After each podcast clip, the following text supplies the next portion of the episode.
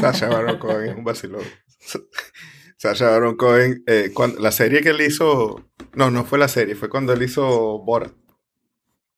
este, Great success. eh, hay un cuento buenísimo, Rolling Stone, de que él entraba a la casa, eh, tocaba una puerta y pedía el baño prestado, decía que necesitaba el baño. Mm. Y entonces la gente le abría la puerta y le prestaba el baño. Y él terminaba desnudándose y bañándose con el lavamano en el baño de visita. Y agarraba una toallita de, de mano y se la envolvía. Y salía con eso y le decía algo al dueño de la casa, así como, mira, ¿dónde tienes el champú? o algo así. ¿no? Qué desgracia. Y, y hubo una gente que lo, lo ahuyentó de la casa y, y él tuvo que salir corriendo. Había una van esperándolo afuera con, con el, el equipo, ¿no? Y él tuvo que brincar y saltar a la van. Y estando en la van, ellos, él dice que su número uno en Speed Dial en aquel momento era su abogado. Y le dice, mira, esta es la situación en la que estoy. Y el abogado que le dijo, suelta la toalla, porque por lo, por lo que te pueden demandar es por, es por hurto. Lanza la toalla. Esa era la recomendación. Esto es Robot, un podcast para humanos hecho por humanos que trabajan para un robot. Y este es el episodio 194 de Robot, grabado el 27 de febrero de 2019 y titulado Cuadernófono. En esta ocasión los acompañamos Julio Epp, Jorge León, Ricardo Román, Carlos Granier y Guillermo Amador. Pueden encontrarnos, como siempre, en revistalrobot.com, a nuestras cuentas en Twitter, Revista El Robot, Joep, Jorge León, Romansaurio, Segranier y Modulor. Tres iPads, cuatro teléfonos, cinco baterías, una cartera con un hueco y un Nokia paparazzi.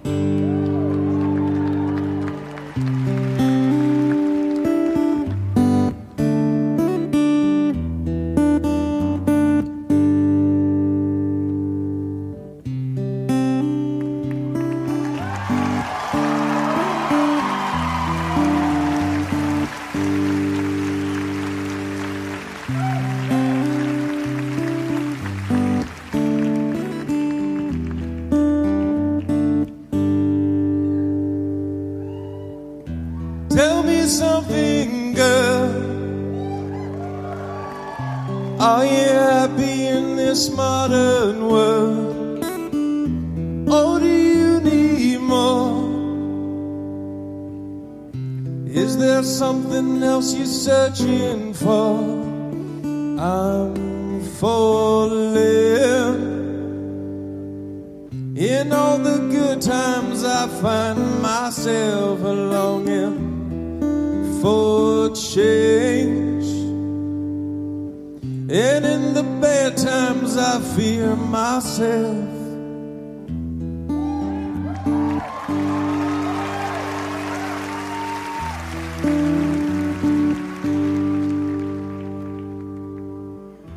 Tell me something, boy. Aren't you tired trying to fill that void? Or do you need more? Ain't it hard keeping it so hardcore? I'm falling. In all the good times, I find myself longing for change. And in the bad times, I fear myself. I'm off the deep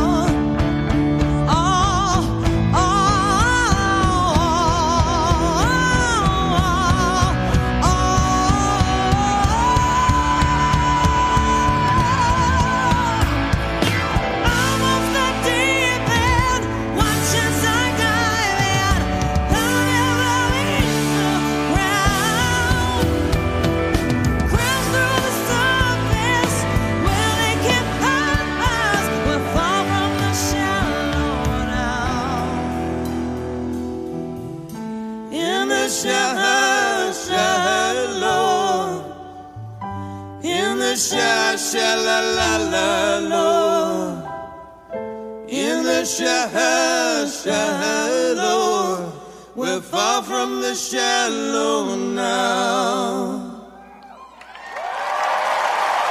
Y grabamos en vivo casi todos los miércoles del año a las 8 de la noche, hora del este de los Estados Unidos. Y lo anunciamos un ratico antes en nuestro canal de Telegram t.me barra robot podcast y en nuestra cuenta en Twitter, Revista El Robot. Puedes vernos y chatear con nosotros durante la grabación en elrobot.live.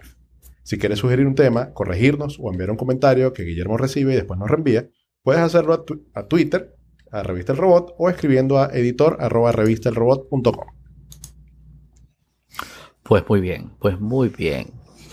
¿Qué les iba a decir? Eh, bueno, hay un, ya, ya que me voy a hacer autobombo aquí, eh, hay un nuevo episodio del Modulor. Lo pueden escuchar cuando quieran. Que salió lo como a las. 5 y media de la mañana de, de Los Ángeles. Ah, Más o menos. no, salió como a las 8 de la noche de Los Ángeles. Ah, bueno, para nosotros fue en la madrugada. Entonces, exacto, usted le salió en la madrugada. Este, mm, porque la idea era sacarlo el lunes, pero salió el martes, pues ni modo. Em, porque justamente el lunes era el cumpleaños de George Harrison y, y- y el episodio, cada 10 episodios es uno de los Beatles y este fue dedicado a George Harrison. Está simpático. Para quien le gusta George Harrison, este, si fuman también cosas eh, Y el que no le gusta George Harrison no quiere a su mamá. El que no le gusta George Harrison, pues seguramente se ama- está amargado de la vida. Sí. Una persona con problemas de, de- de pelea con la gente, con peleas de belicoso.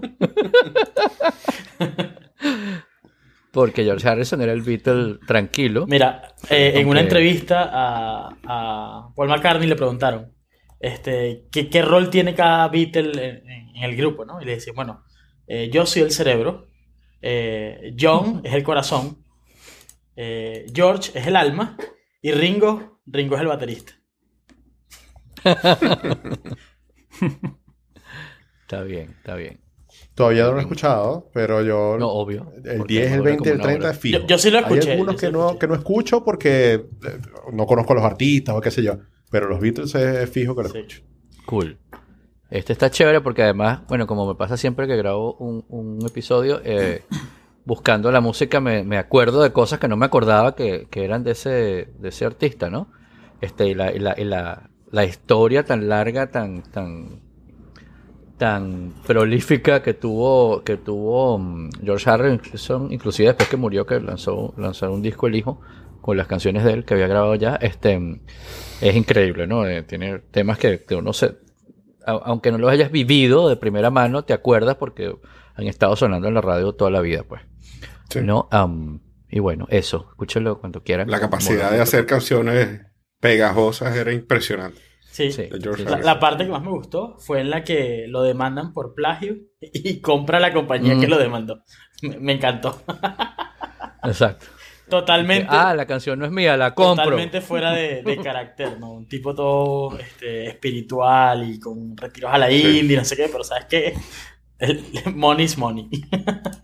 Y no hay que, ay, no, qué fastidio con esto, vámonos. Bueno, y, y- y fumó muchísimo y murió de cáncer del pulmón, ¿no? Sí, sí, ese es el detalle. Eso es un poco raro con los retiros espirituales, un poco incompatible. Sí, Algo que me encanta de George Harrison es que financió una cantidad de proyectos de Monty Python, era íntimo de los Sí. de Monty. Python, y Sí. financió una de mis bueno. películas favoritas, la, La vida de Brian. La vida de Brian, ajá. La- bueno. creo que la primera que financió. De hecho, él montó una, una productora de cine Exacto. para financiar las películas de Monty Python, para financiar esa película de Monty Exacto. Python y después siguió. ¿Cómo era que se llamaba? Tenía un nombre cómico. Ah, creo que era Dark Horse, ¿no era?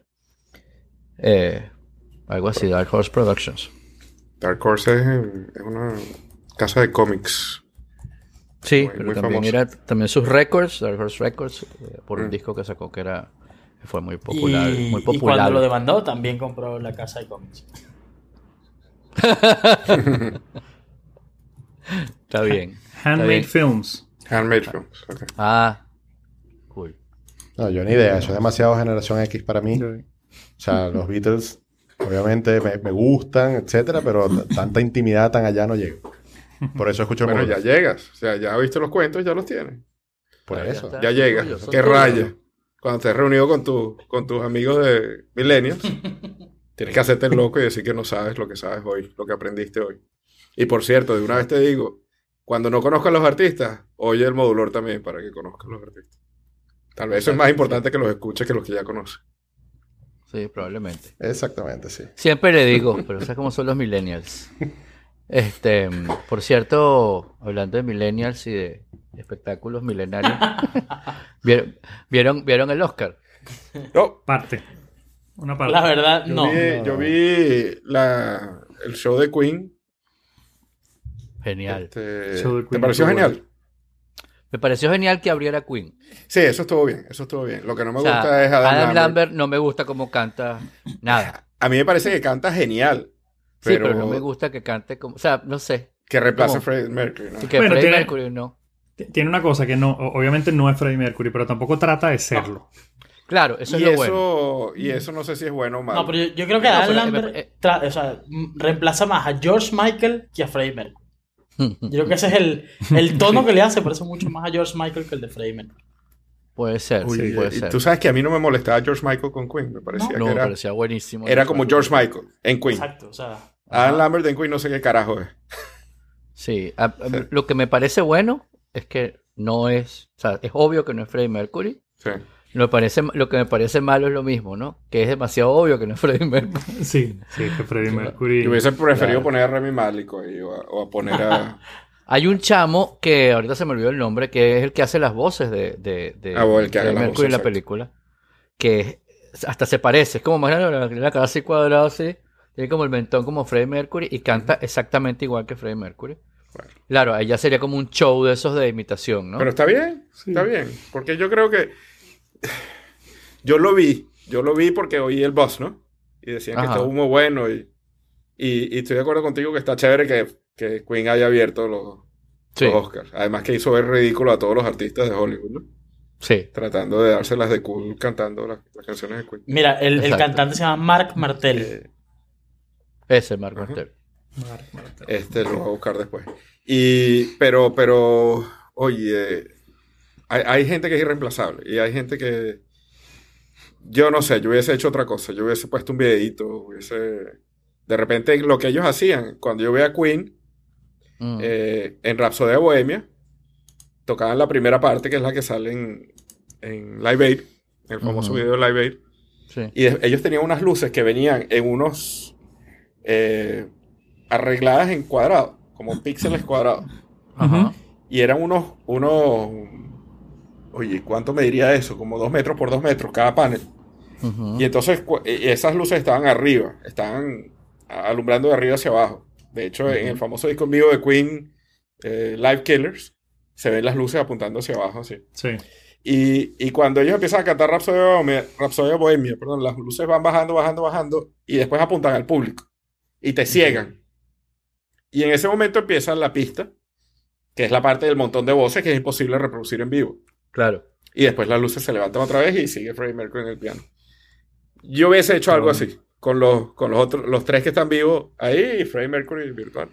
Es que, eh, Bueno, lo eh, que el pasa es que hay uno que ya no. Hay uno que ya no sí, actúa. claro. Este, Claro. No, pero es que igual el problema es que no. ah, Queen sigue existiendo y Adam, La- Adam Lambert es parte de Queen. Sí. Entonces eso, eso es como que un irrespeto. O sea, Es un irrespeto. Sí, es Claro. que no debería ser parte de Queen. ya esa es otra cosa. Sí, Sí, sí. No, sí es pero es también que- es, es eso que dices tú, ¿no? El- eh, eso que estaba ahí era, es lo que hoy es 10 Queen. No es como Aditus, ¿no? No sé si está- se acuerdan del grupo Aditus. sí. El grupo claro. Aditus del principio y el grupo Aditus del final, de, de- de- de- de los 80 y el grupo Aditus de hoy, son tres composiciones, ¿cómo se dice? Composiciones. Y hay grupos así. Hay grupos distintos. Hay grupos Sí. que tienen. Los adolescentes, por Queen no tuvo Sí, pero. Queen, Queen fue pero Queen, Queen era... y después trajeron a Lambert para poder hacer conciertos. Queen era Freddie Mercury y después necesitaban seguir pagando Bueno, yate. eh, una historia que me contaron esta semana es que no sé si se acuerdan que hace unos años salió un proyecto para hacer una película de Queen, pero con Sacha Baron Cohen, ¿no? Eh, con Borat. Ah, sí. Ajá. Gracias a Dios, Y gracias a Dios. no salió porque la propuesta que tenía Brian May y, y Roger Taylor era hacer la película, pero cuando se muriera Freddy, o sea, Freddy se, se moría como en la mitad de la película. Y ellos seguían adelante con, con el resto de la historia de Queen, que son básicamente ellos dos. Y entonces la gente como que, o sea, ni los productores ni nadie quiso y se cayó el proyecto por eso, porque era como que, que- ¿qué sentido tiene hacer una, una película de Queen No, que tiene la mitad sin Freddie Mercury, ¿no? Como, Lo que yo había oído es que Sacha Baron Cohen quería hacer como toda una cosa, censura C, de las orgías, de las bromas, de todo, o sea, como es él, pues, ¿no? De- La realidad. Simpático, ¿no? De- el Oscar, eh, yo, yo tengo una particularidad con el Oscar desde que vivo de este lado de, de- la costa de Estados Unidos, que es que eh, Es temprano, está bueno. pensado para esta hora, ¿no? sí. Porque empieza más temprano, Sí. este, no a las 11 de la noche, qué sé yo. Entonces lo puedo ver completo, porque a mí me, a mí me, a mí me gusta mucho, siempre me ha, me ha gustado mucho esos premios, pero especialmente el Oscar, ¿no? A veces preparo cosas para comer y todo, para ver el Oscar con calma, de verlo este, en, todo su esplendor, ¿no? Aunque cada año es peor, ¿no?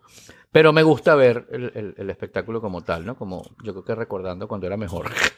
Eh, me encantó que abriera Queen, me pareció genial que abriera Queen, más allá de todo lo que ya comentamos, pero me pareció un momento eh, muy increíble. eh, mi grupo favorito, el grupo que, que, que, que, que tanto, digamos que tan legendario ha sido y es eh, para, para, para, para, la- para el rock, para la música en general, para la música inclusive pop, eh, y que estuviera allí en el, en el lugar donde están todo el poco estrellas, de, de gente que, que es famosa este año, el año que viene no nadie sabe quién es, o que si las Kardashian y cosas de esas, en el, en el templo de Hollywood estaban los tipos allí siendo los reyes del lugar, porque todo el mundo estaba ahí así, Ave César, ¿no? Este, mm, eso me encantó. Ya por ahí lo demás como fue en bajada, pero, pero no me importó. Hubo un pequeñito como, como, como sí, cuando apareció Lady Gaga cantando, Ajá. que fue un espectáculo muy bueno. el- aunque la Y gente salieron dice que- memes increíbles también. No. Sí, Increíble. dice que todo el mundo, que todo el mundo que vio a Lady Gaga junto a, a- a Bradley Cooper quedó embarazado. no, hay, hay muchos buenísimos, buenísimos. Los memes del piano No, cuando ella está es mirando hacia abajo. ahí. increíble. Sí, sí, sí. Sí, eso fue genial. Este, y lo, lo- un- de las mejores cosas que hubo es que no hubo ani- eh, un animador oficial, sino que hubo un montón de personas siendo los animadores, ¿no? Este, nadie que se quiso echar muerto este año de la animación por todos los temas de, de- de- de políticamente correcto, políticamente incorrecto, el que el no sé año tal dijo.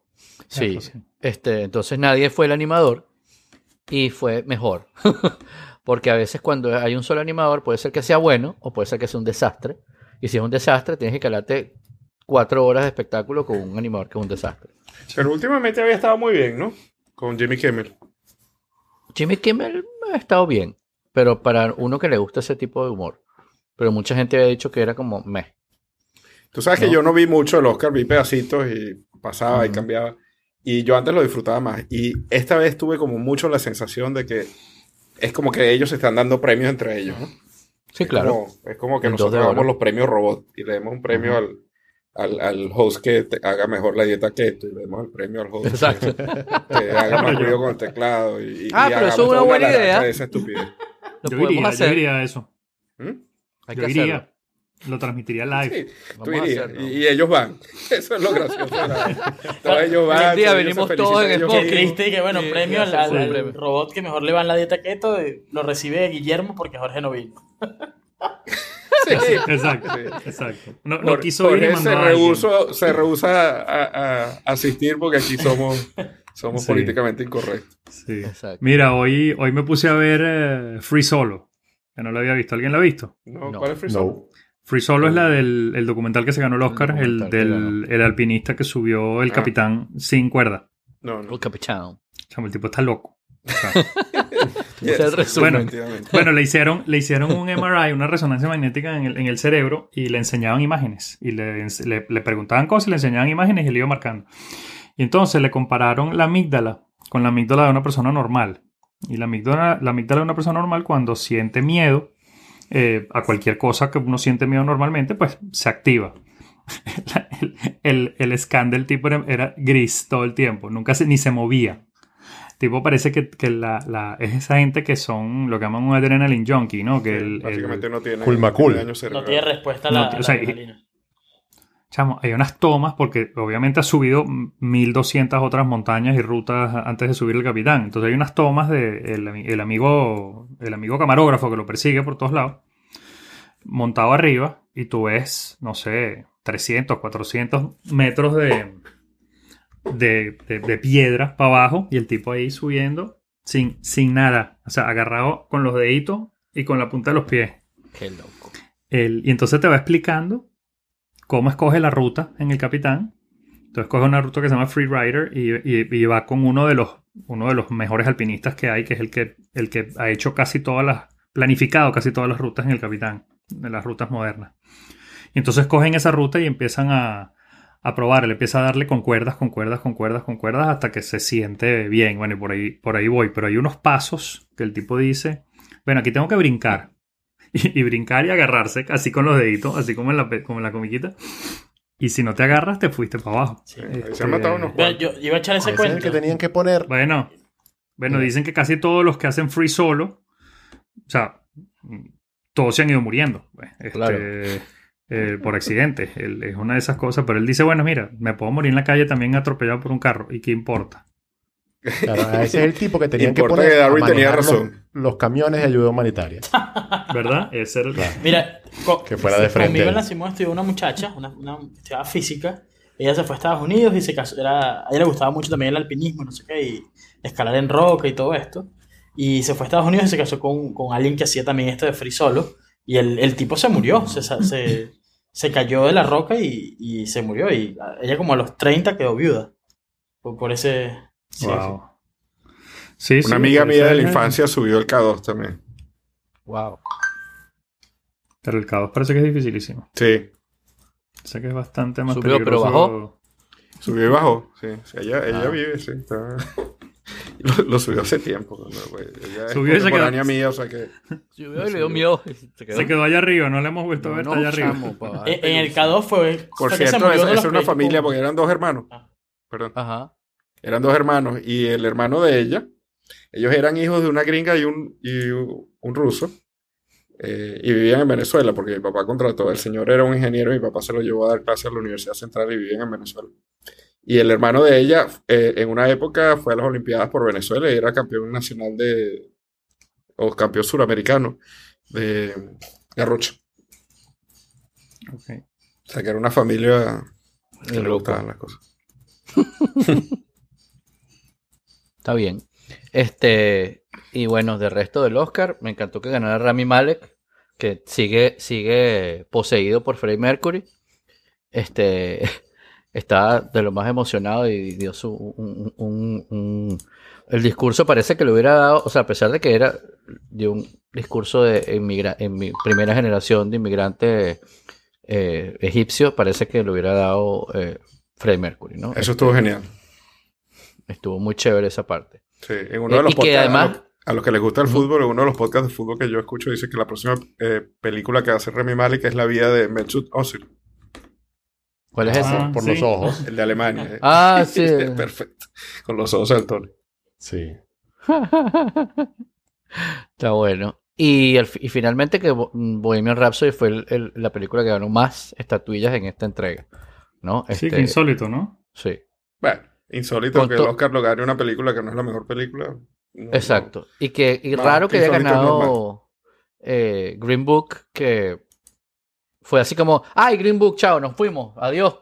como que, ¿qué? ¿Qué pasó aquí? Nadie se enteró como que, que, que había pasado, hubo un montón de críticas, por supuesto los picados, Spike Lee y tal.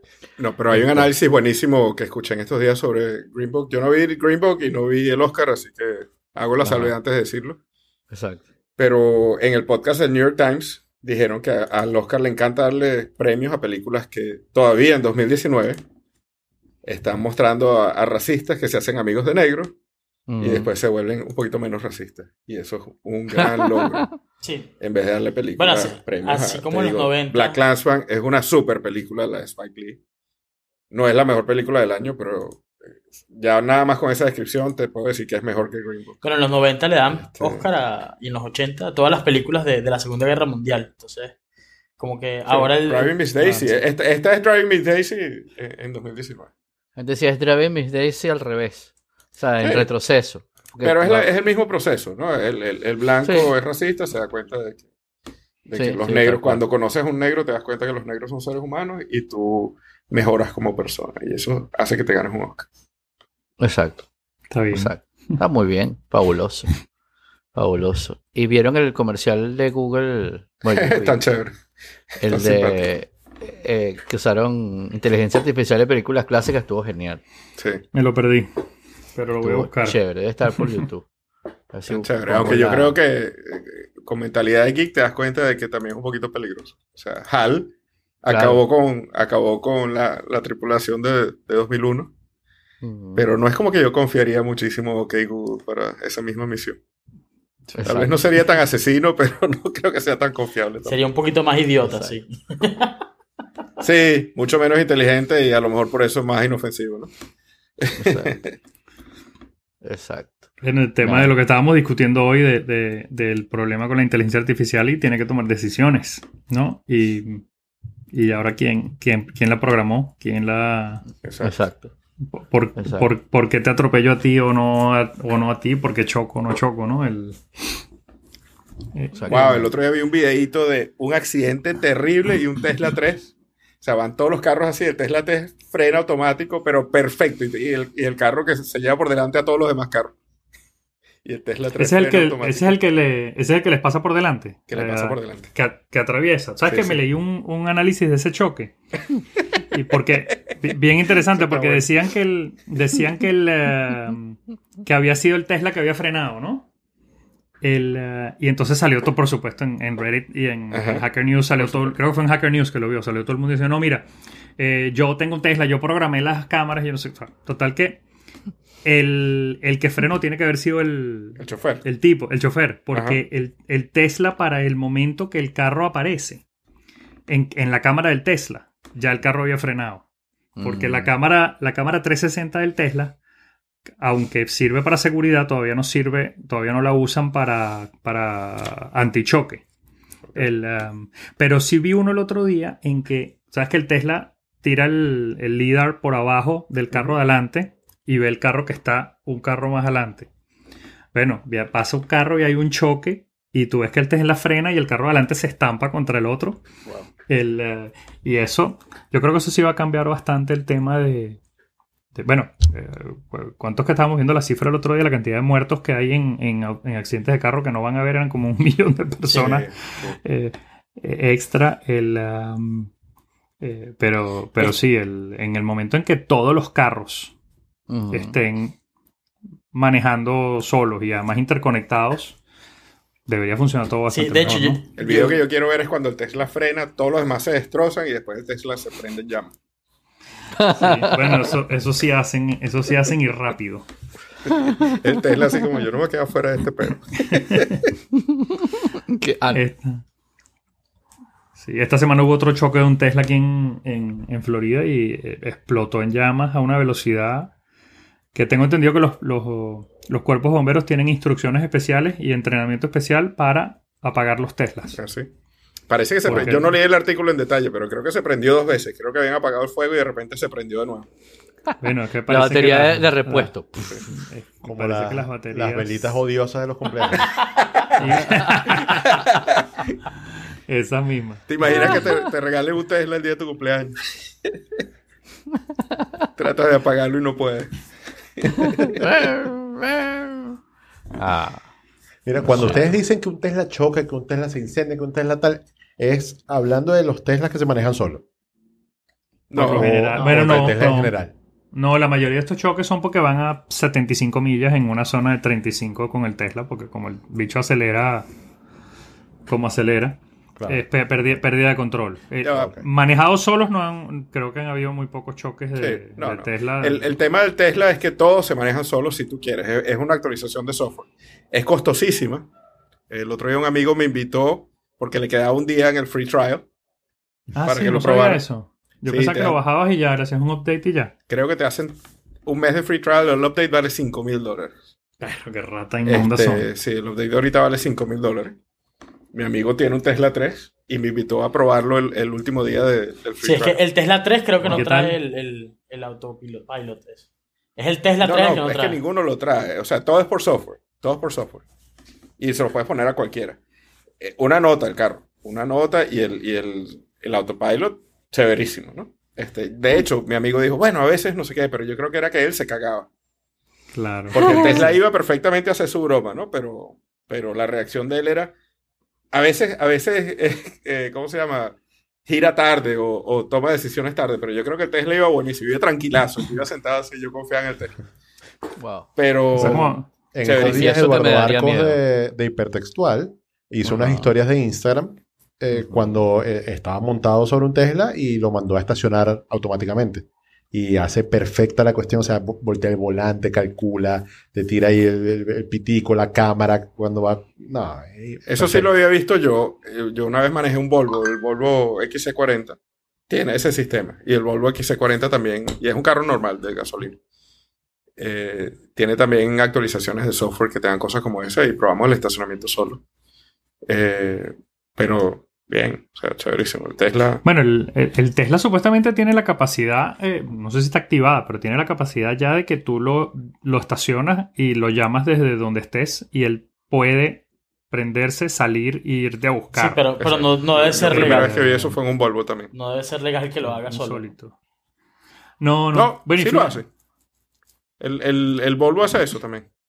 Sí, pero de- depende del, del sitio, si está permitido que el carro vaya solo. Sí, sin alguien al volante. Hasta donde yo sé, bueno, hasta yo, Sí. donde yo sé eso no está permitido en ningún Exacto. lado. Sí, hay, hay, hay algunos estados que Sí. te permiten eh, el, el- el uso de los carros autónomos este, y hay otros que necesitan que vaya el copiloto sentado o Así al ya lado. permiten no sé, el uso no sé. completo. Creo que sí, pero no estoy Wow. seguro. No, no no- estoy yo seguro eso si no lo ya. conocía. El, um, pero, pero fíjate, los Tesla tienen unas cosas, por ejemplo, cada vez que hay un huracán, ellos por software a todos los Teslas de la zona les aumentan el rango Mm. para que la gente pueda salir. Eh, el- y es simplemente un esos Ya va, ajustes. pero Le aumentan el rango por software. ¿Cómo es eso? ¿Qué significa el rango? El el- rango- la autonomía el- con la la, autonomía. La autonomía.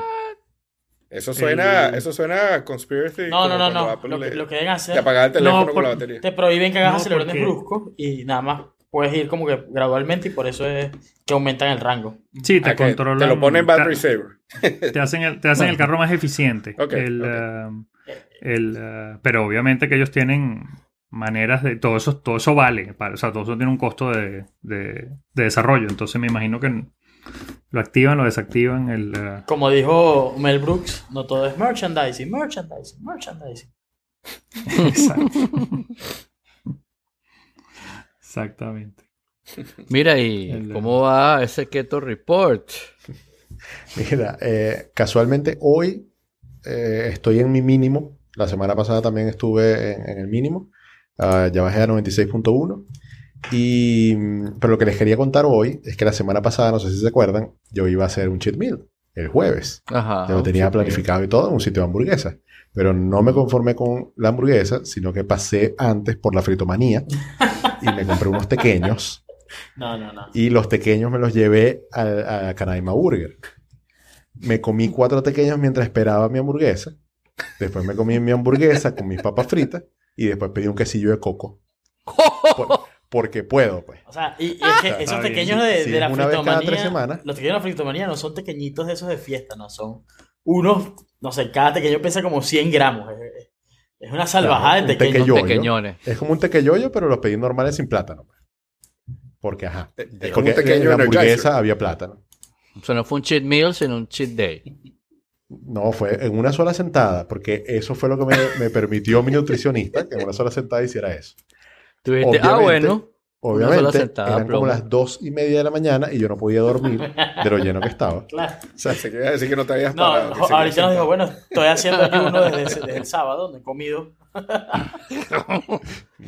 y, y Entonces no no tengo, tengo hambre. ¿Qué fue, lo que, qué fue lo que me quedó de aprendizaje de esto? No que quede lleno ni nada por el estilo, sino que tengo que hacerlo al mediodía para que ya a la noche pueda dormir. Claro. Comer pesado en la noche es fuerte. Entonces, dentro de tres semanas habrá otro meal. Yo lo- lo- los viernes me como hago una pizza con aquí en la casa con, con Angie, este, nos tomamos un vino y tal. y picábamos cosas, pero la pizza no es una pizza de esas gruesas, sino es una que venden en Trader Joe's, que es como una, es como una especie de hojaldre Mm, que tiene arriba las cosas, pues, ¿no? ajá. Eso tiene un nombre francés que no sí, sí, recuerdo. es la... Sí. Pero es muy rica, es, es delgadita y es como una pizza de hojaldre, ¿no? Este, y no lo hago por dieta, sino porque, por un lado, eh, es rico y por otro lado tampoco me llena tanto en la noche que después estás toda la noche así como Jorge después de comerse cuatro tequilloyos de eso. Y bueno, pero ya, ya le seguiré contando. Pues muy bien. Mire, ¿y, y cómo es eso de que ya no hay gente fake, sino que también habrá Airbnb fakes, ¿no? Qué peligro. Oye, no sé si leyeron ese artículo. No, que pero estamos esto, esto es un sistema de, de inteligencia artificial, según, según leí. Sí, que, sí. que te arma, a- a- agarra fotos y, y agarra como profile pictures y descripciones y, y configuraciones de cantidad de cuartos, cantidad de baños y tal, y descripciones y te arma como un, un posting de un Airbnb, pero falso. Ajá. Pero entonces, cada Sí. vez que refrescas, te muestra uno nuevo. Y todos falsos, por supuesto. Pero sí me di cuenta que, por ejemplo, el título decía eh, a la orilla de la playa, no sé, en Barcelona. Y en, en la, en la descripción decía a pasos de la Torre Eiffel. O sea, cosas así que no tenían sentido. Y que no entiendo Claro. entonces cuál, cuál es todo esto de la inteligencia artificial. Si igualito No está funciona. refinado, no está refinado el asunto. Pero para las fotos, esa, eh, eh, ese, ese artículo eh, muestra ese, esa especie de servicio. Es un generador de, de- de- lo que tú dices, de, de fotos de descripción de Airbnb. Esas fotos que salen en el artículo, cuando se meten y las vean y digan, ¡ay, qué bonita esa casa! Escogieron un poco de fotos. No, la foto es recreada completamente. O sea, no son, son, no son fotos que las, que las, que las juntan allí, son, está recreada la imagen completamente, ¿no? Este, a veces si le das reload, de repente vas a ver la misma cama, pero con diferente fondo, diferente tamaño de habitación. este, y por supuesto que cuadros, tal, de repente lo que se ve en la ventana. Y además, este, como tú dijiste, ¿no? Este, si dices que es de tres habitaciones, si dices que tiene, qué sé yo, un jardín o que tiene una terraza, él le pone la terraza. Aunque, aunque terraza. eso quiere decir que los arquitectos tampoco se van a salvar de, de la revolución de la inteligencia artificial, ¿no? Claro. Claro, nadie, nadie. Y qué, y qué peligro, porque así como hay hace poco de ese que habíamos visto esa gente fake, que generador de gente fake, pum, vámonos, haces una gente que no existe, y no es que busqué una foto en una base de datos, en una en un im- image bank, sino que, y después alguien se puede dar cuenta que esa no existe, con estas creaciones de, de, de, gente, de fotos de gente que no existe, puedes ir, eh, eh, inventarte tu identidad falsa forever and ever. Est- esto también es súper peligroso para ese poco de, de estafas que hay de... de por Bueno, aquí, ¿no? aquí en Sí, Santiago, hacía- aquí en Santiago hay una estafa común que es cuando vas a arrendar un departamento. Hay ciertas páginas que tienen virus y, y están, bueno, están, digamos, intervenidas por estos hackers y te llegan unos, unos apartamentos con un precio un poquito por debajo del mercado. Es decir, si un, un apartamento cuesta, no sé, 400 mil pesos chilenos, ahí te salen 320 o 350, que hace que como que la cosa parezca bien interesante. Y cuando contactas, Ah. no, sí, es que yo estoy en Eslovenia, eh, dejé mi departamento allá y, y lo estoy alquilando ahora. Todo un cuento raro y hay gente que ha caído en eso. O sea, y si le ponen fotos, además que se vean creíbles, pues yo creo que van a caer muchos más. ¿no? Sí. Claro.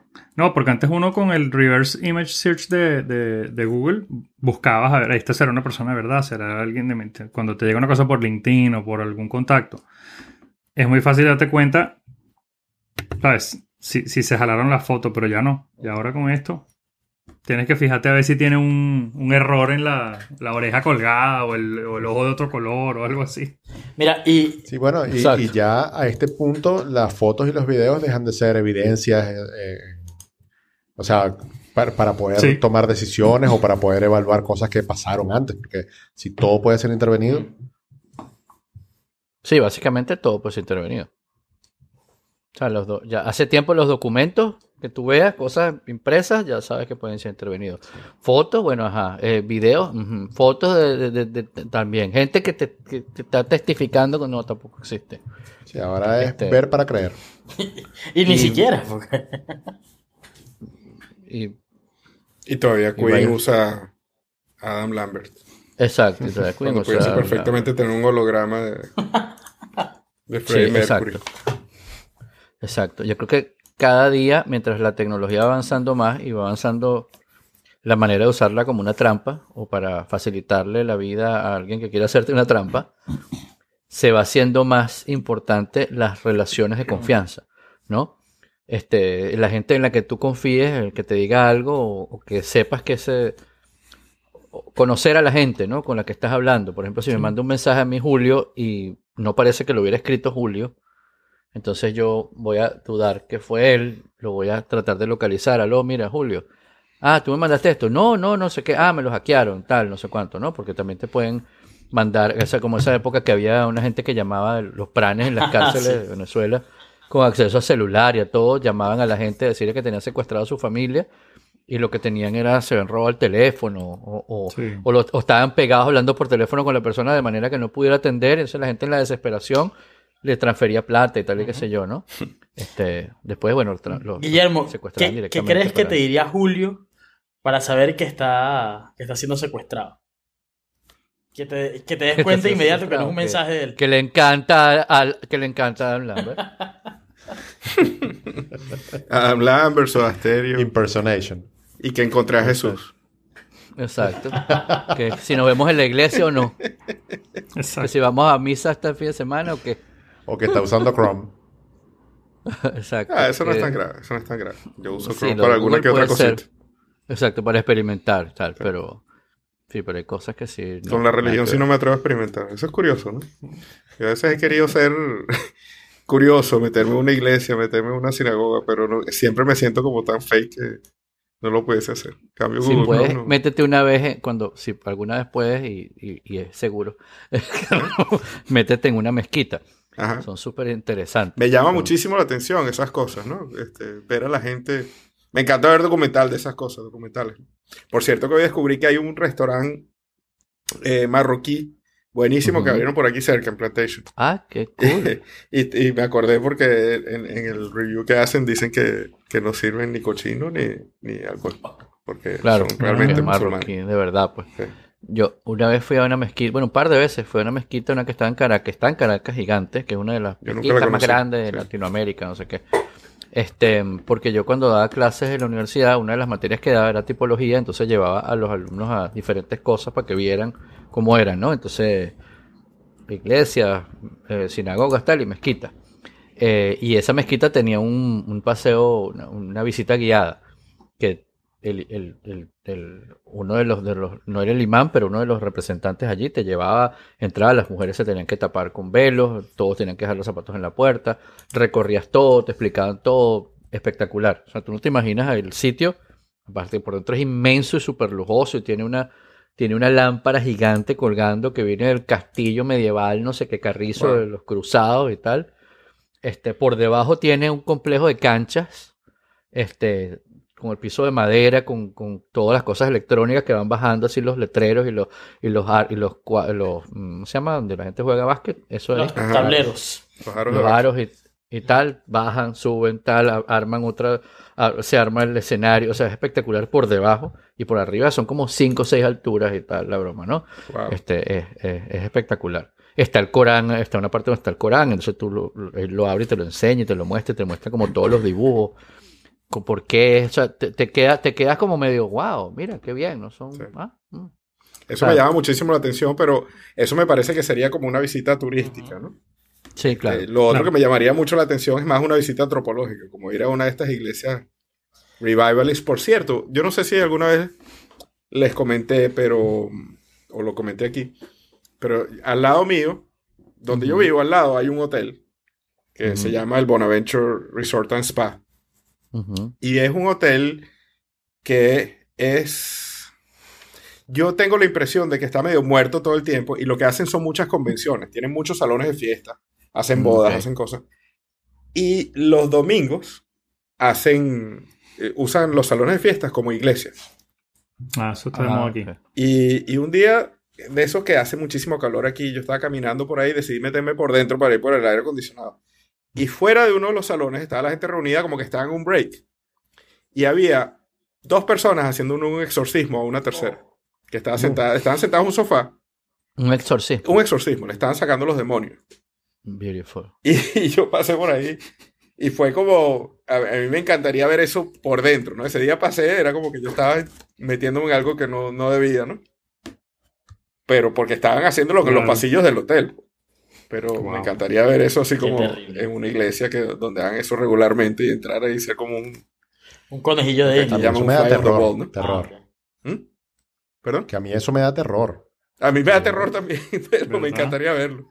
me da Bueno, yo terror una porque me da vez- miedo que, de que me vean a mí y de repente en la cabeza me, me dé vuelta 360 y empiece a vomitar verde. Pero Pero yo, yo una vez con, con unos amigos en, estábamos en Yaracuy y nos llevaron a Sorte. Ajá, A un amigo mío fue a suerte y filmó un montón de cosas también. Bueno, Bueno, fuimos a Sorte la montaña y es insólito, insólito, insólito. Ahora te sientes en una película de terror que en cualquier momento, o sea, se empezó a poner oscuro y el- los amigos con los que estábamos dijeron, bueno, ya, ya nos tenemos que ir, este, agarren sus cosas y, y conocimos a la sacerdotisa y a todo lo que estaba pasando, y pero Madre de noche debe ser muy... no, yo, yo desde que vi Mira, el por- capítulo de alerta de, de sorte, no, no salí más nunca a Yaracuy de noche. Es insólito, sí.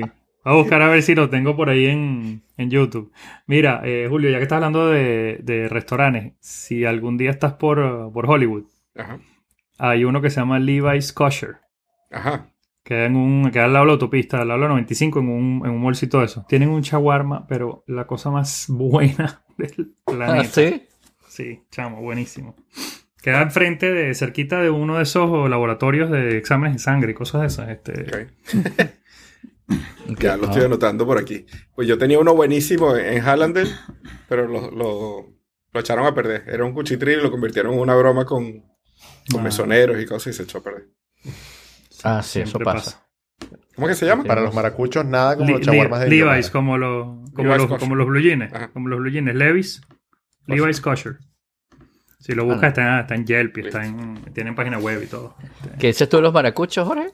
Ah, que para los maracuchos, los, nada como los chaguarmas de Indiomara.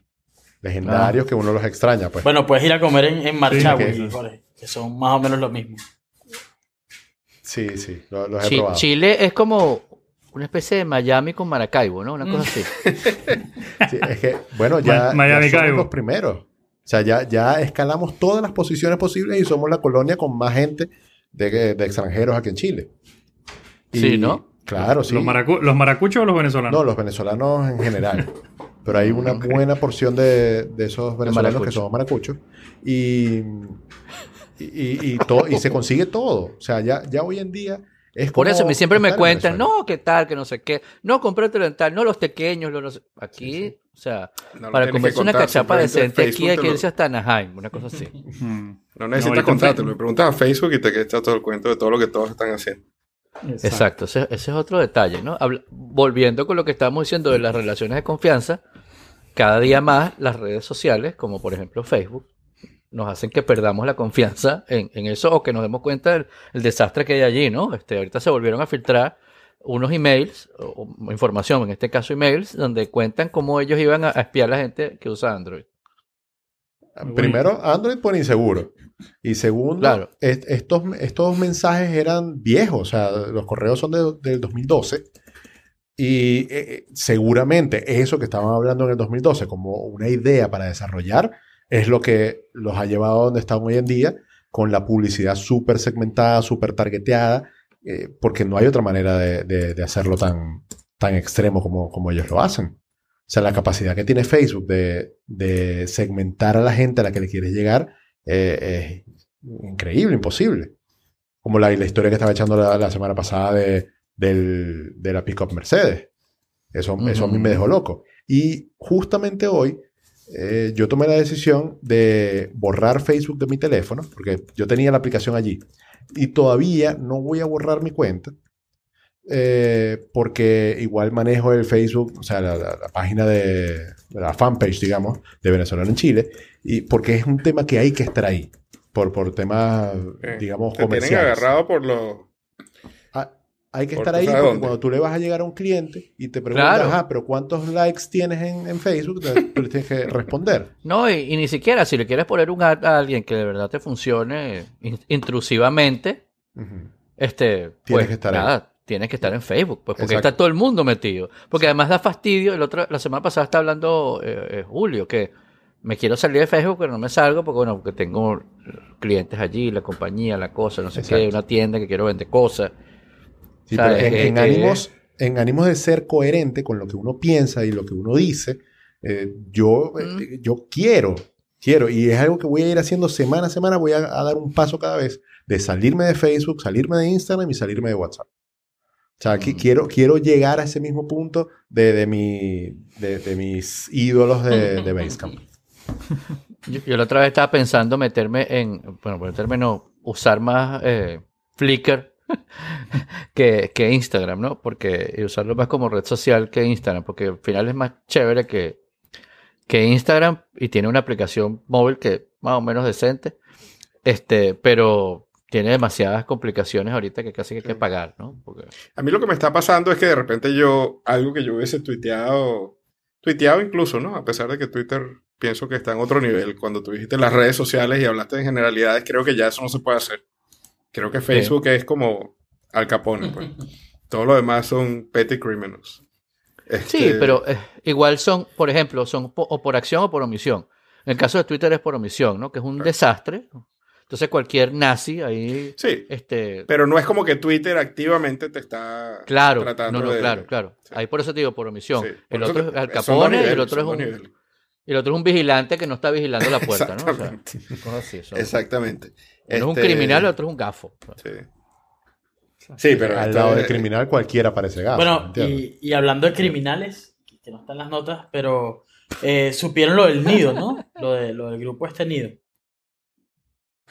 No. Eh, Ah. En Chile, Sí, sí. como que consiguieron un grupo de Telegram y una página web con que subían imágenes, eh, bueno, de torturas y no sé qué de mujeres y además Ah, claro. hacían como les hacían seguimiento a algunas otras que estaban en redes sociales y tal y daban sus datos privados en este grupo. Llegó a tener algo así como 13.000 personas el, el- el grupo de Telegram. Y nada, la, la noticia de hoy fue que el- uno de los administradores se, se tiró al metro, se, se suicidó. Ah, Eso no lo había visto. Sí, sí. Eso fue hoy, hoy. hoy, pasó hoy. Wow, no lo había visto. Porque, o sea, yo al final de las notas había puesto algo que de alguna manera está relacionado con esto, que es el, el fenómeno este de la, de la tipa que, que salió en, en las noticias el día de la ayuda humanitaria, que se levantó la franela, qué tal, y, y que pasó de, de, de tener, no sé, algunos pocos miles, porque creo que eran menos de 10 mil eh, seguidores en Instagram, a- No, hoy que revisé tiene 200 dos- seguidores. 280 mil. Entonces, ah, como, como algo que, que es tan grave que pudo esa persona haber perdido la vida, que, que, que es denunciable, que te- todo, eh, se, se toma como un show por la parte sexual. Es exactamente lo mismo que, pasa, que pasaba con Nido, o que pasa, porque eso sigue pasando seguramente. Y ni siquiera Nido estaba en la deep web, sino que estaba en la web normal. Claro. Que, eh, o sea, cosas terribles La como shallow tienen, web. como tienen eh, como una tangente sexual, entonces hace que la gente se vaya por ahí y se le olvide todo lo demás y, y no, no vea las consecuencias y, y no dimensione el, el verdadero problema. Sí, y, y yo creo que lo más grave de, no, no de, estos, de estos grupos ni de estas cosas, es que gente como Facebook está tomando datos personales, está tomando datos bien, bien sensibles de las personas, y de alguna manera esta gente le va a conseguir la disponibilidad de esa, de esa información. Y yo creo que uniendo los cabos ahí es como que cuando te das cuenta de lo serio que es compartir esa información más privada y más, eh, más sensible en redes sociales, porque hay grupos por ahí de, de- psicópatas que, que están buscando esa información para hacer daño, ¿no? Claro, y lo que hemos hablado muchas veces de que la gente. Ahorita hay una, ahorita hay una, hace mucho tiempo, ¿no? Desde las Kardashian para acá, yo creo que las Kardashian fueron como un punto, un hito, pero ya eso venía pasando. Este, que la gente quiere hacerse famosa por hacerse famosa, no porque sí. Tú ves cualquier programa de concursos de esos de, de- que antes era un concurso de talento, donde la gente canta, baila, lo que sea, tú, you, you name it. Y siempre hay uno que es una historia Eh, yo que he sufrido tanto para llegar aquí este día, yo que mi familia, que mi papá, que mi mamá, que no sé qué, que mi esposa, que lo, lo que sea, algo le pasó. Siempre es como un sufri- eh, La gente está buscando como ser Sí. eh, el sufrido, el protagonista de la cosa como sea, por alguna cosa que le, o sea, eh, eh, la víctima es la palabra. Quiere ser como la víctima y ser famoso por ser una víctima, ser famoso porque se filtró el video porno, ser famoso porque no haces nada y eres millonario, ser famoso por, o sea, cosas, no, no, no, no estoy diciendo que sea, tenga nada de malo ser millonario o no hacer nada, sino que hay gente como las Kardashian que se hicieron famosas por ser ellas, por ser, no hacer un carajo, ¿no? Entonces, eh, eh, eh, es- esa, esa, eso ya ha permeado a la, a la, a, a- a la, a la base de, de la sociedad. Los- los- tú ves los niños, los niños lo que quieren es, es- es- es ser famosos, ¿no? Este, como sea. Eso, todos tienen un canal de YouTube. Y, y hacen cualquier cantidad de payasadas y muestran información, niños, adultos, jóvenes, viejos, lo que sea, porque quieren hacerse famosos. Famosos porque sí. No famosos porque cantas bien. O famosos porque o famosos porque eh, son buenos en alguna, tienen un talento de algún estilo, sino son, sino hacerse famoso, porque sí. O sea, porque se cayó por un, por un barranco, porque mm, sufre mucho, eh, porque es una víctima, ¿no? Este, y eso este, va llevando a que gente que, que, que, que- tendría como una vida normal vaya y, y le pasen cosas. Ahorita hay una moda eh, de los chamos en no sé dónde, creo que es en Europa, que es que se pierden por 3, 4 días de su casa para ver cuánto lo buscan los papás. ¿no? Si los papás de verdad lo quieren y lo buscan. Y entonces pasó que uno se perdió de verdad, desapare- apareció muerto, otro apareció unas niñas violadas, este, y tal, porque están buscando, o sea, el, reto de cómete el, el- Sí, el- el- la el- pastilla la, jabón. la cápsula de Tide. ¿no? El reto eh, eh, Bird Box también. Ajá, Yo lo vi la aquí, yo iba manejando la noche y un poco de chamitas de, no sé, 13, 14 años, eh, ah, caminando agarrada de las manos con unas vendas en la en los ojos. Exactamente, y eso lo fomenta, de alguna manera, esta, estas, estas, mm, estas bandas delincuenciales llamadas Facebook, ¿no? Este, y, y- y- y- cosas por el estilo, este, eh, estas bandas delincuenciales llamadas, eh, mm, ¿cómo se llama esto? Programas de concursos esos de, de, de, de- como, ¿sabes? Que están, que son experienciales. Los reality. ¿Cómo se llama eso? Real- reality show. Reality, exacto, que son todo es falso, todo es armado, entonces la gente cree que eso es así. Jorge, Jorge. que la gente se levanta en la mañana Eso es peinada. preparado también, ¿oíste? Porque tú dices que es Jorge. No, porque Jorge, una vez fuimos a un evento y me dice, Dios mío, pero qué habilidad tienes tú para responder esas preguntas tan complejas en tan poco tiempo. Y yo, Jorge, esas preguntas me las pasaron hace dos semanas.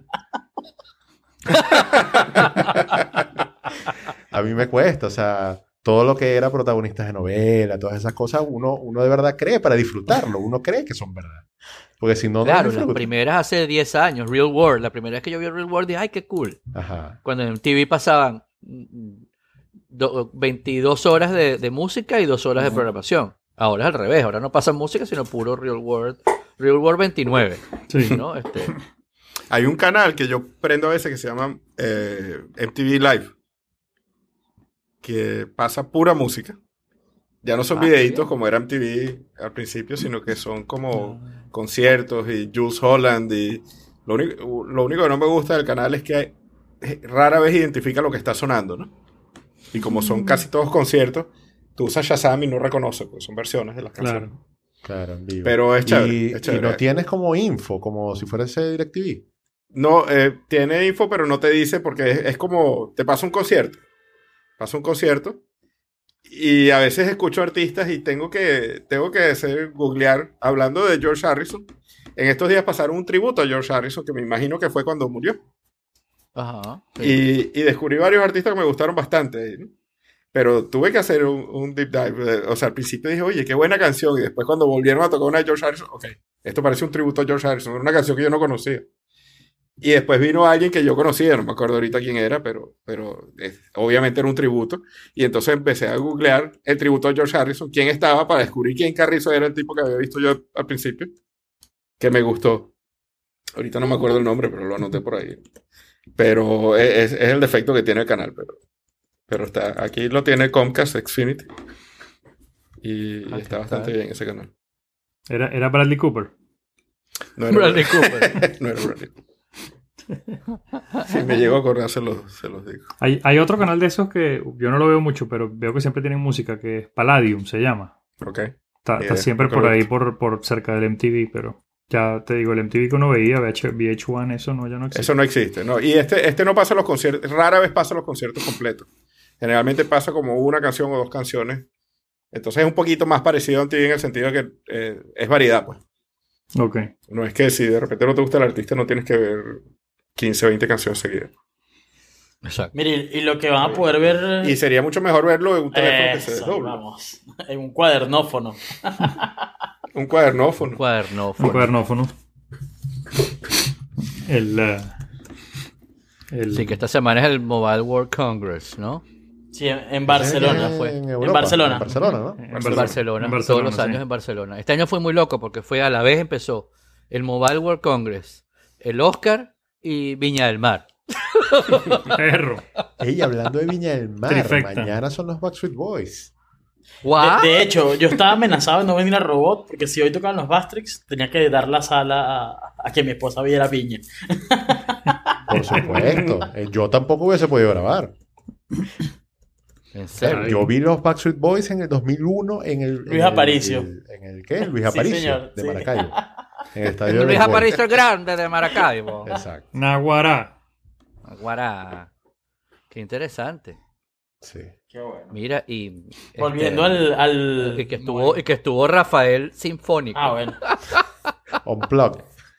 Unplugged, y la gente estaba de que qué es mejor, Cerati Sinfónico o Rafael Sinfónico. Y vi otra gente diciendo, Rafael rompió la cuarta pantalla. Porque el tipo se puso a hablarle a la pantalla, hola, ¿cómo estás? ¿Cómo estás? ¿Cómo te va? Gracias por venir aquí, hola, hola. Entonces la gente, wow, Rafael nos está hablando.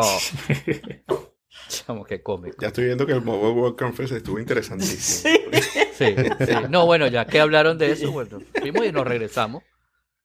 Bueno, Tengo es que el, varios el- amigos allí. el cuadernófono no hay mucho que decir al respecto, más allá que no cabe en el bolsillo, cuesta dos mil dólares.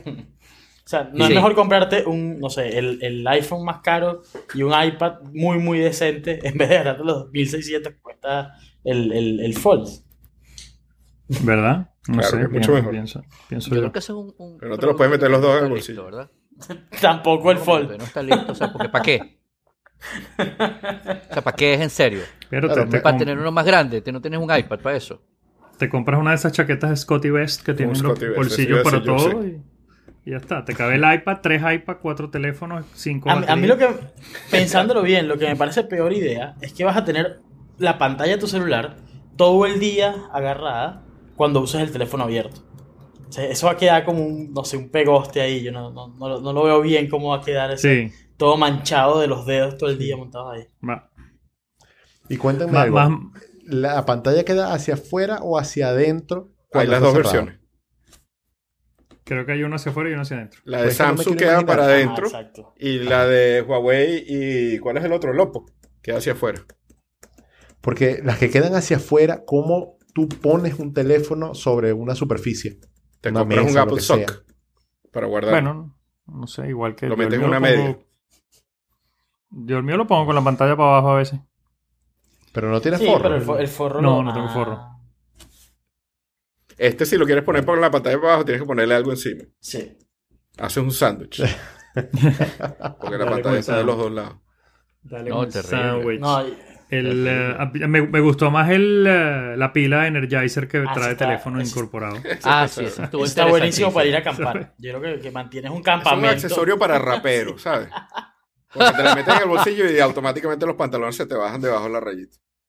Exacto. Exacto. Y va con la música prendida porque puedes tener música tres días sonando más o menos. Pa- para el que no la ha visto, y bueno, métanse ahí, hay un link y lo pueden ver, pero, pero si lo están escuchando y no tienen chance de meterse y quieren imaginárselo, imagínense esas, esas pilas que, que vendían antes que eran un accesorio para conectar ahí el teléfono, ¿no? Para cargar el teléfono. Bueno, es- eh, imagínense que eso es un teléfono. No, imagínate que esa pila tiene un Es- es teléfono como- pegado. Y dice Energizer atrás, así como una cosa de Sí. plástico barata que, que te la compras en la, en la cola del supermercado, así en la... en- en- Bueno, el, con- Mira, el- chicles. y Mira, es eso, casi, acá. casi, si le suben Es- el volumen lo ven, es casi como esto. es como un disco duro. Esto es un disco duro. Un disco duro externo. Podcast Ajá. Gold. Todo un disco duro. No, y, y Los que tienen la suscripción pueden ver Es el una, video. Exacto. es una salvajada, o sea, Los que pagan en Patreon Ah, pueden ver el buenísimo. video. mira, son Ah, 18 mil miliam eh, sí, 18 mil miliampere hora. O sea, Sí, sí. son- el, como- el teléfono más grande que yo he visto tiene como 3000, 3800 mil 3000 y algo, claro. miliampere hora, o sea, Es como seis veces. Esto dura como Ok. 50 días en stand-by y como 90 horas hablando con Bueno. Es como, cargar. buenísimo para manejar las cinco a-. Eso deberían unirlo con el Nokia. exacto, Exacto. como volver a tener un Mira, Nokia. eh, exacto. Eh, Humberto Exacto. Eco decía que la, te- la tecnología va en círculos, ¿no? Como que eh, de repente pasó el telégrafo y años después llegó el, el mensaje de texto que era básicamente lo mismo. Bueno, eh, y ahora llegamos otra vez a la era de los Nokia que te duraban toda una semana con, la pila, ¿no? Claro, ¿te acuerdas que los teléfonos eran grandes, chiquitos, chiquitos, chiquitos, chiquitico, chiquitico? Otra vez empezaron a crecer, crecer, crecer, crecer, crecer, y después están ahorita como en un momento de... Bueno, bueno, pero fíjate, antes, antes en, las, en las oficinas tú tenías un servidor que te vendía IBM gigantesco y todo el mundo tenía un, un monitor, lo que llamaban un, un dumb terminal. terminal, un, un terminal tonto, pues, el, el que era una pantalla que se conectaba por unos cables a ese, a ese servidor central, que se llamaba un mainframe en ese momento, ¿no? Yes, yes. Eventualmente pasamos a la computadora personal. No, ahora tengo el, el poder de un mainframe en mi escritorio. Y a, y a qué estamos yendo ahorita otra vez? A que te montas en un servidor Azure con, con Microsoft o AWS con, o, o Google o cualquiera de estos y Ujú. vuelves a tener las aplicaciones corriendo desde el servidor.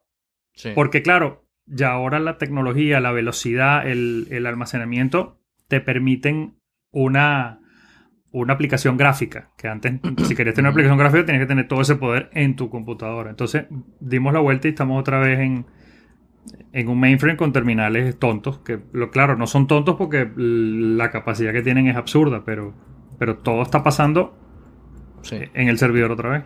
Sí, que es el cloud. Tal cual. Volvimos, tal cual. volvimos al futuro. Sí.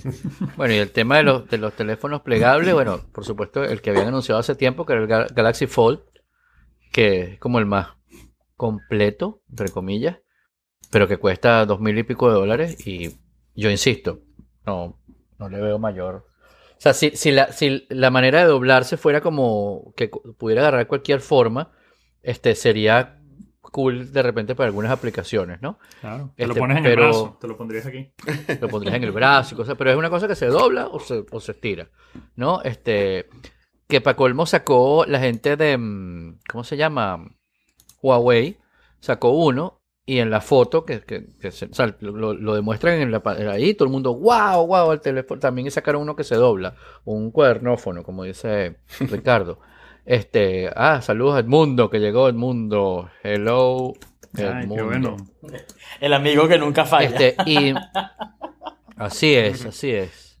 Este, eh, sacaron un- e- ese que se, en, la, pan- en, en- en el escenario se veía bien, pero cuando vimos las fotos más cercanas, eh, el reflejito que se ve en la parte del medio es como que si tuviera casi que un plástico ahí pegado. O sea, se ve súper, súper de mala calidad el- la broma. Se ve que lo sacaron como para hacer show. No está a la venta todavía y seguramente en un par de semanas sacan otra cosa y uno se olvida y ya está, pues, ¿no? Como- Claro. Yo Parece voy a ser el abogado del de diablo piñata. y, y voy a defender, los voy a defender quién? un poquito. Que es, es un poco, poco característico en mí, porque generalmente cuando yo veo un Samsung me da mucha risa, ¿no? Ajá. Pero.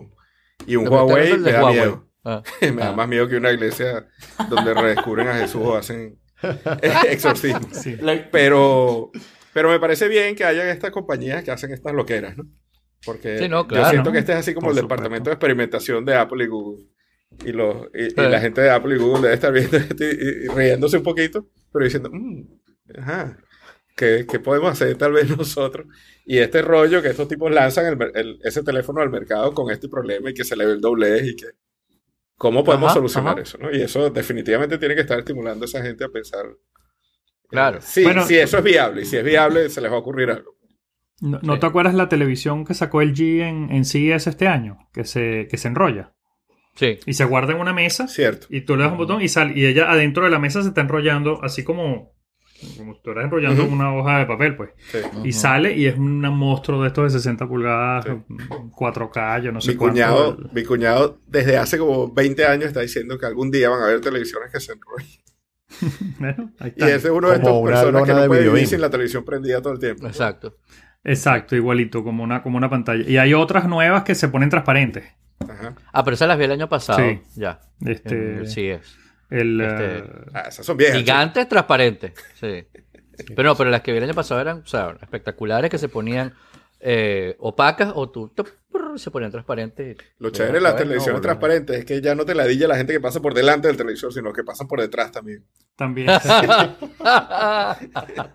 Yo quisiera unas, unas ventanas de esas que le das un botón y se ponen opacas en vez de tener cortinas. Exacto. geniales. Eso sería genial. Blade Runner. Este, Blade Runner total. Eh, y hay, este, eh, eh, dentro de esas cosas que están experimentando para que después Apple las mejore, eh, el, el nuevo Samsung S10, ¿no? que tiene una cartera de cryptocurrency integrada y no sé qué y tal. Este, el, el- la cámara que tiene en la pantalla la mejoraron, es una cámara mucho mejor, pero tiene un hueco en la, en la pantalla para sacar la cámara. O sea, es una cámara que no es que está detrás, no que está en la misma en el mismo cristal, sino que abrieron un hueco allí, como el que está del lado de atrás, pero imagínate del lado de delante Ajá. también, ¿no? Es una cosa horrorosa, sea, un hueco ahí. En Sí, la- eh, O sea, no es como, no es como el notch, No. que, que es simplemente una cosa negra que tiene la cámara atrás Exacto. escondida, sino la cámara está ahí. Es un notch Es más hueco, feo. hueco. claro. a- a-. Ábrele un hueco a la pantalla, Ajá. entonces la cosa va alrededor, entonces tiene un hueco allí con la cámara ahí metida. Lo, lo que me parece que más genial de todo es que sacan un teléfono que tiene una cartera con un hueco. Sí, ¿verdad? Eso me es, como. Digo, Bueno, y, y otra cosa. el- si, si Samsung saca una cartera, ya, ah, pues vamos a llamarla ligada al teléfono, no es como más peligroso. eh, o sea, se, se, se- se ponen un, un target encima. O sea, eh, hackeas el sistema de Samsung y probablemente puedes hackear una cantidad de, de carteras. Que ya es un problema, porque la cantidad de gente que compra carteras que vienen ya con una llave que la tiene alguien en quién sabe dónde. El, ah, eh, no, no sé, yo no sé si, si, si eso es algo que uno quiere que venga del, del fabricante Exacto. o Claro. si uno quiere escoger. Pero es que, un- Carlos, estás cometiendo un error de de, fondo. Que estás tratando de usar la lógica para entender los productos de Samsung. También, también. Mira, y además eso Es es, agregarle una capa física a tu cartera. Y, y- y eso no está bien. Pues se te pierde y ¿qué haces?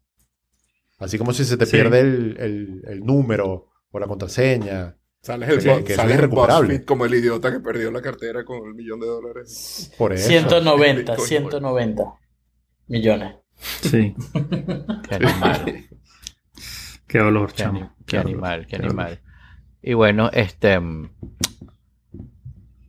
No sé si quieran que Está bien. comentemos esto. El Nokia si con cinco cámaras. Sí. Ah, el Nokia con cinco cámaras es una cosa. A mí, me- a mí increíble. se me parece idéntico al, al malo de Monster Inc. Que era como una araña y tenía Igualito. Igualito. Sí, ¿verdad? ¿Y todas las cámaras sirven? ¿O son cámaras para. para Yo no sé, yo creo que son sensores como los aquellos que tenía Google con uno de los proyectos de ellos?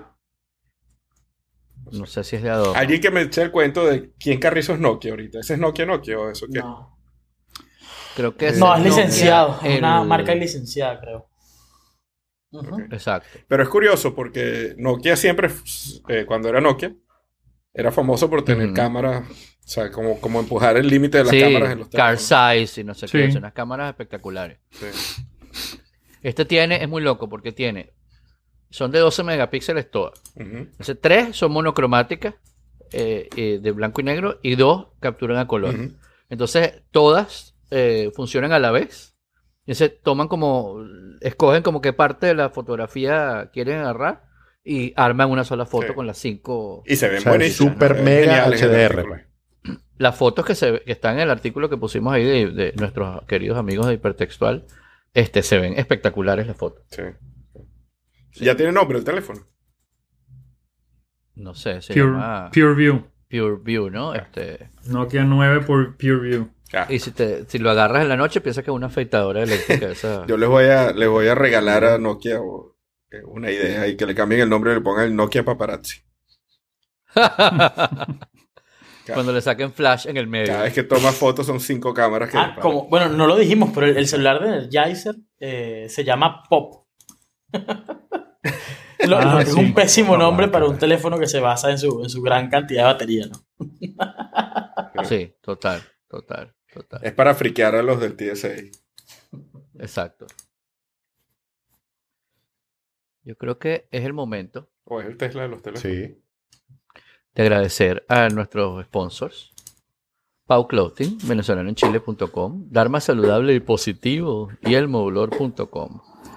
Y agradecemos a nuestros oyentes en vivo, Brian May, Roger Taylor, Lady Gaga, Remy Malek, Oriana, que también estuvo con nosotros, George Harrison, los Backstreet Boys, Rafael y Edmundo Vázquez por su participación durante esta grabación.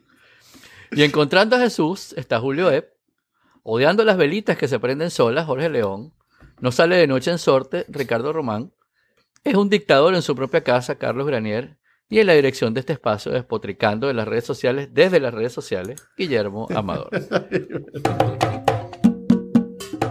Gracias a, a- a- a Ricardo por, por los créditos.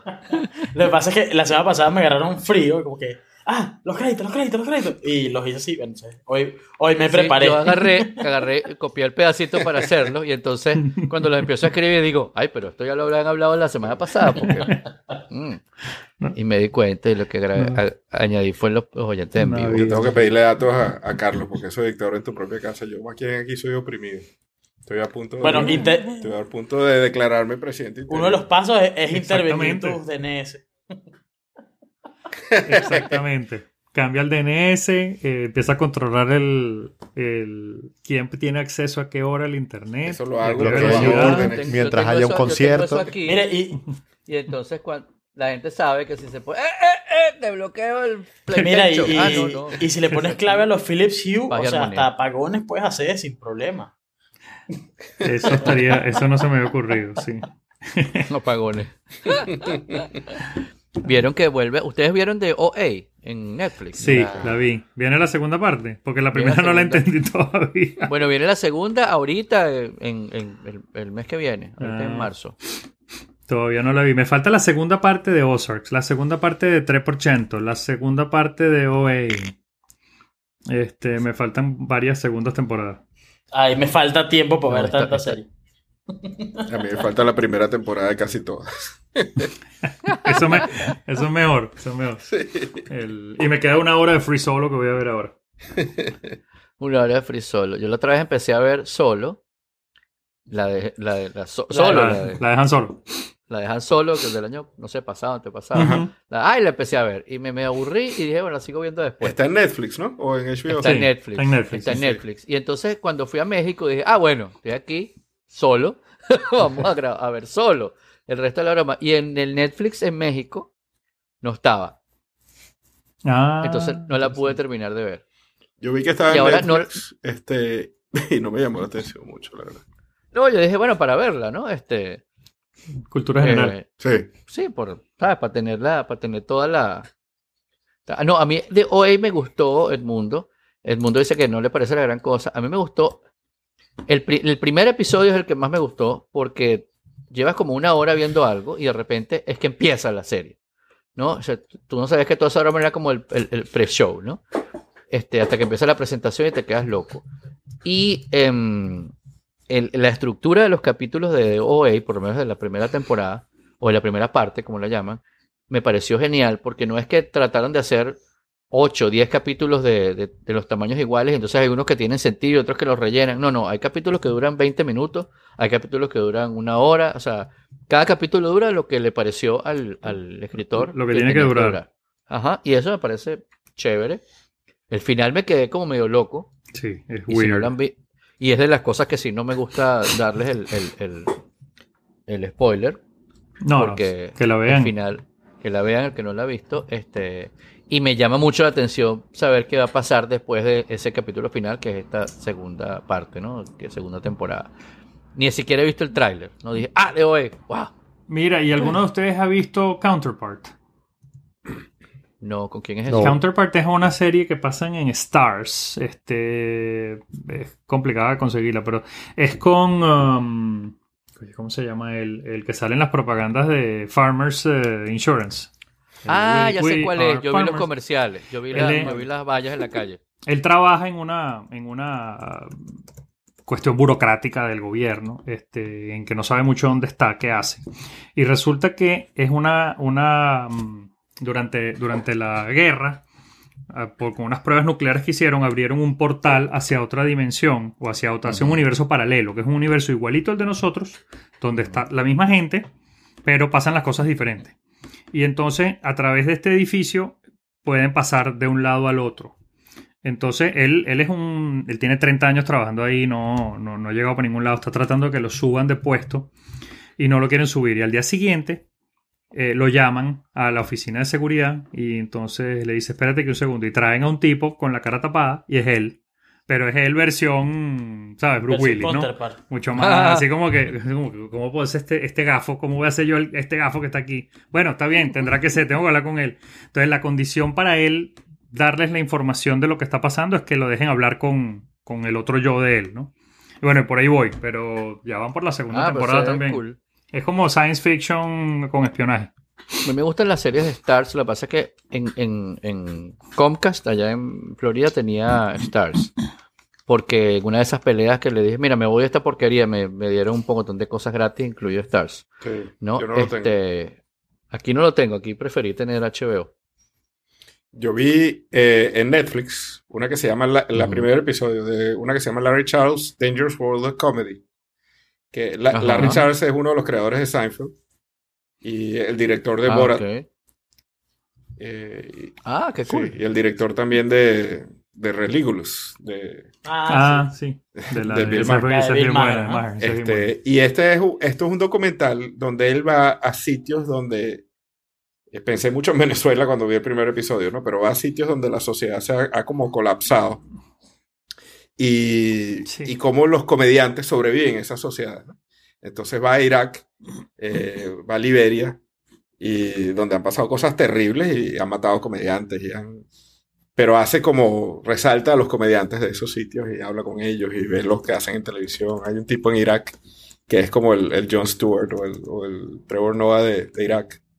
Y, y gente que hace stand-up. Hay unos tipos que hicieron el primer stand-up en Irak y la gente no sabía lo que era un stand-up. Entonces se paraban ahí, echaban chistes y la gente no sabía. ¿Qué hacer Se con están eso? burlando de las cosas. Porque es como que no entendían el lenguaje del stand-up. ¿no? Ujú. Solamente iba gente que había estudiado vivido en el exterior, ¿no? especialmente países de habla eh, inglesa. Inglesa. Y bueno, está muy, muy interesante. Y la gente en Liberia, la gente riéndose después de, del Ebola y de, y de la guerra civil, donde mataban y mutilaban Sí. gente en todos Yo lados. Gente Lo vi para, vi como la sinopsis para verlo y Es muy heavy, ¿no? Es muy heavy, pero me desilusioné que no salía a Venezuela y dije, no, voy a otra cosa. este, bueno, ahí ves retratada Venezuela. Un poquito, no hemos Ahí- llegado a ese punto, pero estamos cerca. Eh, que- Ricardo, fuiste tú que puso el de Behind the Sí, Curve. sí, sí, lo vi esta semana y tiene el Ayer- final más épico que puede Ayer tener. estaba. No, no sé si es de ahí, pero ayer vi un clip Es- en Reddit de es- unos tipos que están haciendo una prueba con Claro, una cámara. y ese es el final. Entonces eh, el tipo- Se lo voy a contar porque es, es lo más Eh, espectacular que he visto en un documental. ¿Qué es Behind the Curve? Es un, es un Sí, por documental favor. porque- de, acerca de los terraplanistas. ¿Ok? La gente que Ah, sí, Oh yo vi, yo vi el, el- la gente que cree que la Tierra es plana y están convencidos de eso. De hecho, eh, era comiquísimo, pero preguntaran, bueno, ¿cuántos ingenieros tienen? Hay uno. ¿De cuántos? No, somos como 1500 y hay un ingeniero. Ok. Científicos, ¿cuántos científicos hay? Eh, no, no hay científicos. ¿Cuántos PhD tienen? Hay uno, sí, sí, es un PhD en, no sé, en, en cualquier cosa rara y, y nada que ver. Li- literatura Sí, clásica. eh, Era, era comiquísimo. Entonces, los tipos estaban empeñados en decir que la Tierra era plana por todos los medios y tenían modelos. Y, y- y entonces se peleaban entre ellos porque no. Algunos creen que la Tierra es plana, pero tiene un techo, un domo. Otros creen que es plana y ya. O sea, y, se, Un domo claro, y esférico. todos se acusan de mentirosos entre ellos.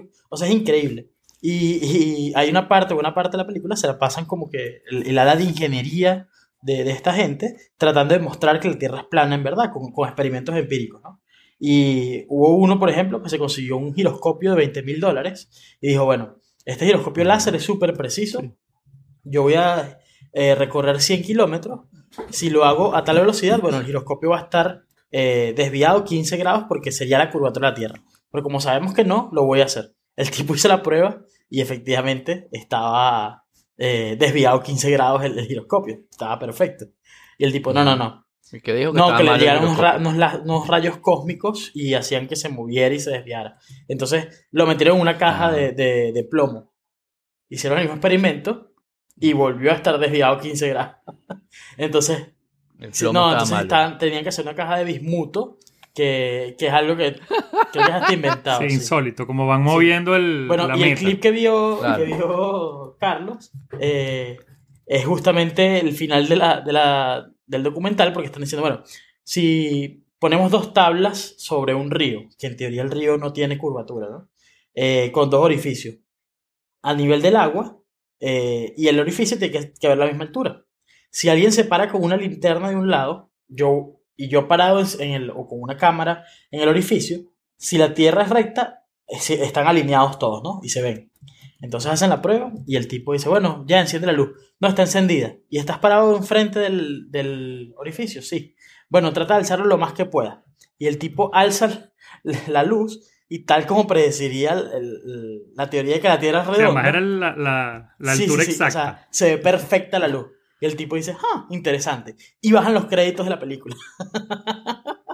Sí, no, y la cara, la cara del tipo viendo el, viendo el, el- el- o sea, donde estaba anotando y veía, y, y- y tú le ves la cara como que le, casi, casi que le están engranando las neuronas, casi, el tipo, tú lo ves así como que perro, Casi le cae la lucha. casi le cae la locha, buenísimo, pero, pero buenísimo. al me final encantó, no, no sabe si le cayó. Qué increíble esa gente, de verdad. Esa gente deberían, esa gente y los, y los anti-vaxxers deberían llevarlos a visitar el péndulo de Foucault y decirle, ok, ahora da un paso adelante. Exacto. Sí. Exactamente, exactamente.